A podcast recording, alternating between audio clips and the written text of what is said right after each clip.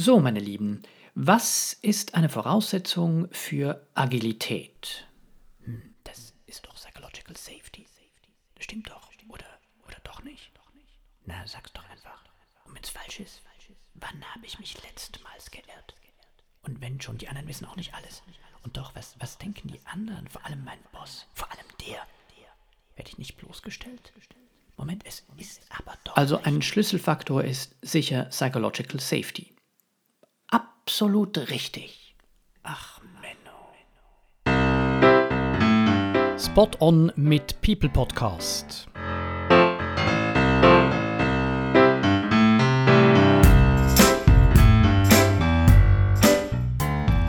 Hand aufs Herz. So wie der Person im Prolog ergeht es doch auch uns ab und zu. Und zwar nicht primär, weil wir die Antwort nicht wissen, sondern weil wir Angst vor Fehlern haben oder noch mehr Angst vor negativen Reaktionen von anderen, wenn wir die eigene Meinung kundtun. Gemäss Gallup-Daten denken nur drei von zehn Amerikanern, dass ihre Meinung etwas zählt. Wenn man diesen Wert verdoppelt auf 6, könnten Firmen offenbar 27% mehr Umsatz machen, 40% Unfälle verhindern und 12% Produktivitätssteigerung erreichen. Und so hat auch einige von den grossen Skandalen wie Dieselgate bei VW, die Finanzkrise von den 2000er Jahren oder die Fälle von sexueller Belästigung bei Uber können verhindert werden, wenn die Geschäftsleitung eben die Bedenken von ihrer Belegschaft ernster genommen und rechtzeitig aus Fehlern gelehrt hat, schreibt Nathalie Gottwohl in der NZZ vom Mai von dem Jahr. Stattdessen ist jahrzehntelang probiert worden, Fehler aus Angst vor Bestrafung zu vertuschen, statt sie eben aufzudecken, um aus ihnen zu lernen. Das Zauberwort heißt also psychologische Sicherheit oder neudeutsch Psychological Safety. Was dahinter steckt, erörtern wir in der vierten Ausgabe vom Spot on People Podcast zusammen mit dem Peter Drucker Junior, dem Enkel vom legendären Peter Drucker. Herzlich willkommen, mein Name ist Balz Marti, ich bin eure Stimme. Ja, Peter, willkommen hier im Spot on People Podcast. Erklär uns doch kurz, was Psychological Safety ist und woher der Begriff kommt. Ja, danke, bald wunderbar wieder da zu sein. Es ist sicher nicht ganz Zufall, dass der Begriff bei uns äh, in aller Munde ist. Einerseits haben wir die Nachwirkungen von der Pandemie, geopolitische Instabilität und dann auch schwer vorhersehbare Marktentwicklungen, was viele natürlich äh, verunsichert. Kurzum, nach einer relativ langen Phase von der Sicherheit fühlen wir uns schlicht weniger sicher in dieser VUCA-World. Äh, andererseits müssen äh, die Unternehmen natürlich agile, resiliente und innovative werden, um sich den rasch ändernden Anforderungen anzupassen. Psychological Safety ist dabei ein Grundstein und äh, schließlich ist Psychological Safety gemäß More Agility Now ein großes Bedürfnis der Generation Z, wo in den Markt strömt, ein Markt, wo sich immer mehr von einem Arbeitgeber äh, zu einem Arbeitnehmermarkt wandelt. Der Begriff ist aber eigentlich schon in den Schriften von Edgar Schein und dem Warren Bennis 1965 erwähnt worden, äh, und zwar im Zusammenhang mit Change Management. Psychological Safety sei essentiell, sagen sie, damit Mitarbeitende sich sicher und fähig fühlen, äh, ihr Verhalten mit der Organisation zu verändern. Äh, und der William Kahn hat 1990 gefunden, dass Mitarbeitende engagierter und auch gewillter sind, ihr Bestes zu geben, wenn Psychological Safety eben innerhalb der Gruppe vorhanden ist. Die Amy Edmondson, dann die Leadership-Professorin äh, an der Harvard Business School, ist dann diejenige gewesen, die im Begriff um die Jahrtausendwende wirklich mit breit angelegten Studien die Relevanz gegeben hat, wo der Begriff heute hat. Ich zitiere ihre Definition von Psychological Safety. A belief that one would not be punished or humiliated for speaking up with ideas, questions, concerns, or mistakes, and that the team is safe for interpersonal risk taking. Und schließlich ist es 2012 das bahnbrechende Projekt Aristoteles von Google, wo verantwortlich dafür war, dass Leaders rund um die Welt wirklich daran geglaubt haben, dass Psychological Safety könnte funktionieren.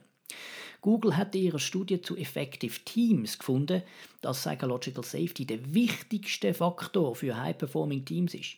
Purpose zum Beispiel ist nur an vierter Stelle gestanden. Äh, der Erfolg von, äh, der Aristoteles-Studie ist übrigens auch durch Beobachtungen von Dr. Joachim Meyer von der ZHAW äh, bestätigt worden. Sehr gut, vielen Dank, Peter. Jetzt, wo wir die Grundlagen kennen, würde mich wundern, Gerade in unsicheren Zeiten hat man ja in der Geschichte oft gesehen, dass starke autoritäre Führungspersonen gefragt sind, sei es in Unternehmen oder auf staatspolitischer Ebene. Täuscht jetzt der Eindruck? Bald ja und nein. Nein, du täuschst dich nicht, weil wir ja tatsächlich in einigen Ländern wirklich sehr autoritäre Regimes wieder sehen und äh, auch dort, wo die Märkte instabil sind und die Kunden Klarheit wollen, braucht es Positionierung und klare Statements den Unternehmen. Aber ja, du täuschst dich, denn die Leute haben gerade in Zeiten von Instabilität und Unsicherheit genauso das Verlangen nach psychologischer Sicherheit und nach jemandem, der das Klima schafft und fördert. Vielleicht reden wir ja später noch über Führungstypen. Und aus der Forschung wissen wir ja, äh, dass Psychological Safety höhere Leistung und Anpassungsfähigkeit fördert äh, durch kontinuierliches Feedback, Hinterfragen, Lernen. Unternehmen haben also auch ein rein ökonomisches Interesse an Psychological Safety und experimentieren da nicht einfach aufs Gartenwohl umeinander. Auch der evolutionsbiologische Ansatz erklärt, warum Psychological Safety in unsicheren Zeiten Sinn macht. Unruhe oder ständige Competition zum Beispiel wird im Hirn als Life-for-Death-Bedrohung verarbeitet. Die Amygdala, quasi die Alarmglocke von unserem Hirn, löst eine Fight-or-Flight-Antwort aus und unterbindet analytisches Denken und Vorausschauen. Wo wir den Kopf was am dringendsten bräuchten, verlieren wir ihn. Das hilft uns eben in lebensbedrohlichen Situationen, aber nicht am Zürich-Badeplatz, wo eben Psychological Safety angebracht wäre. Und nochmal etwas, wie wir es im Prolog schon gehört haben, ist Psychological Safety für den Timothy Clark von HBR entscheidend für agile Organisationen. Man muss sich vorstellen, wir haben in eine, sind da in einem agilen Umfeld, äh, wo Lernen und Innovation zur Firmenkultur gehören. Da brauchen wir Psychological Safety, wo die Fehler abfedert und in Lernen transformiert und Lernen wiederum in Innovation.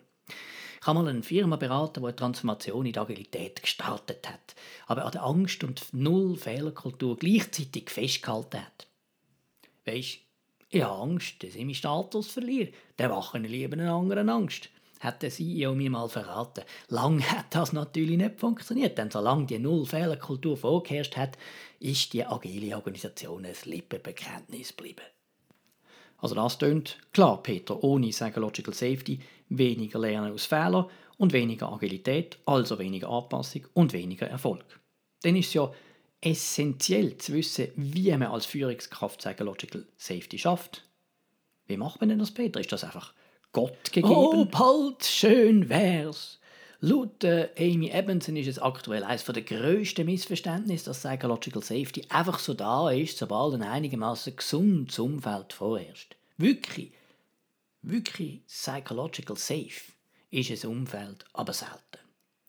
Psychological Safety zu kreieren, zu schaffen, das allgemeine Vertrauen anzubekommen, dass Ehrlichkeit und Verletzlichkeit, also Candor und Vulnerability, wie die Engländer sagen, willkommen sind, ist eine Herausforderung und verlangt Fingerspitzengefühl und Commitment von allen.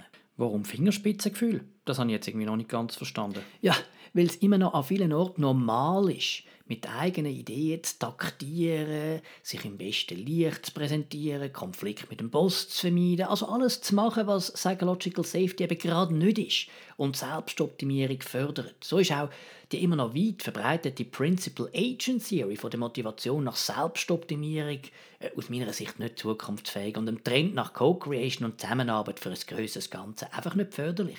Aber Zurück zu deiner Frage. In ihrer Analyse hat äh, McKinsey 2021 gefunden, dass nur 26% von allen befragten Führungskräften Psychological Safety wirklich kreieren für ihre Teams. Das heißt, drei von vier Vorgesetzten machen das nicht.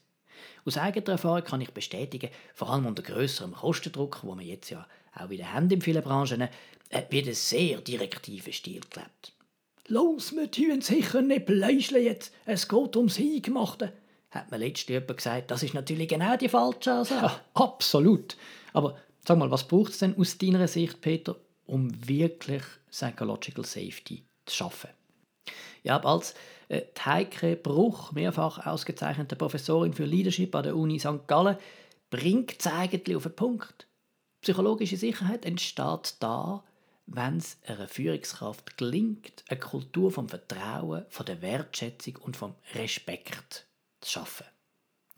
Und auch die McKinsey-Analyse von vorher, die ich zitiert habe, hat gefunden, dass ein positives Teamklima, wo gegenseitige Wertschätzung, Sorge und Mitbestimmung überwiegen, den grössten Effekt auf Psychological Safety hat. Zum Beispiel auch größer als Beziehung äh, zur Führungsperson. Und das wird am ehesten gefördert durch einen konsultativen, unterstützenden oder eben einen Servant Leadership Style. Bei dem Führungsstil stehen die Bedürfnisse vom Team im Zentrum, um gemeinsam ein Ziel zu erreichen.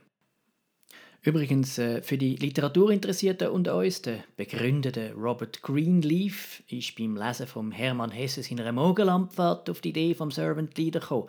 Äh, in dem Buch geht es eben darum, sein Leben und Tun einem größeren Ganzen unterzuordnen, um eben die Sehnsucht nach Dienen äh, und Gemeinschaft. Item.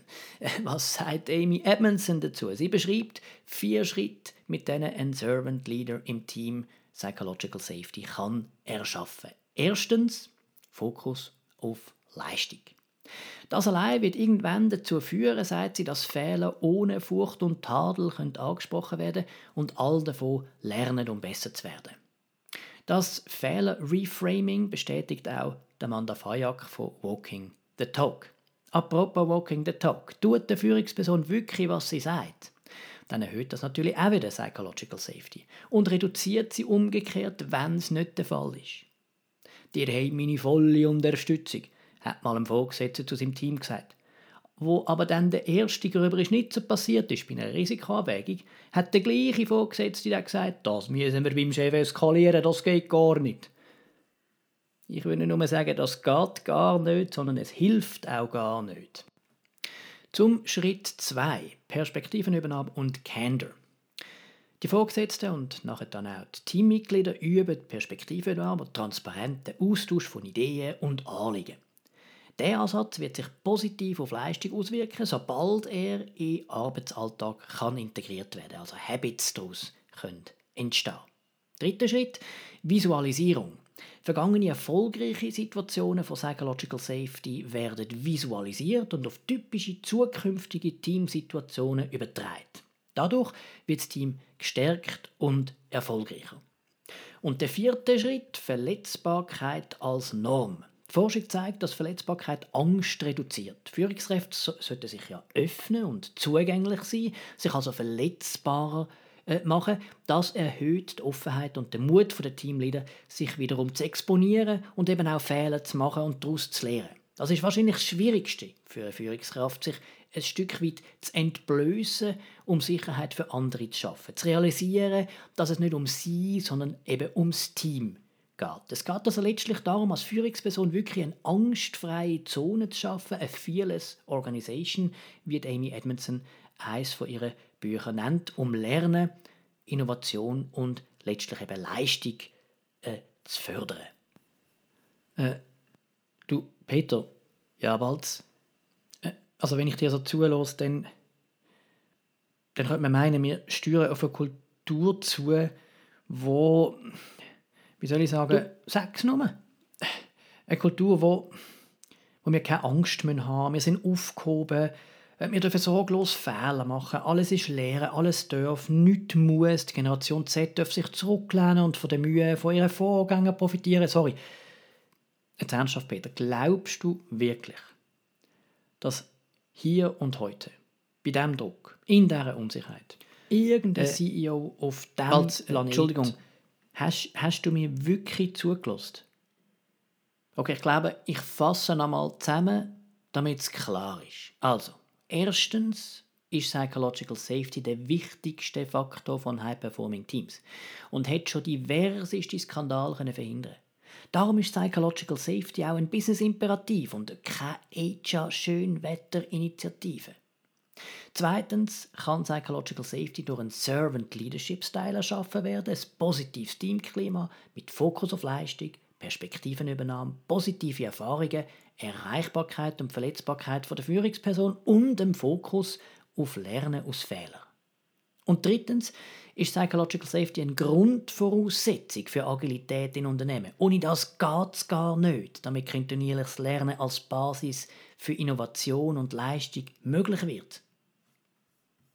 Vielen Dank, Peter Drucker Junior. Das ist ein wunderbares Schlusswort gewesen. und nach dem Plädoyer für Psychological Safety bleibt zu hoffen, dass wir auch außerhalb der Arbeit Inseln für Psychological Safety für alle können erschaffen in diesen unruhigen Zeiten.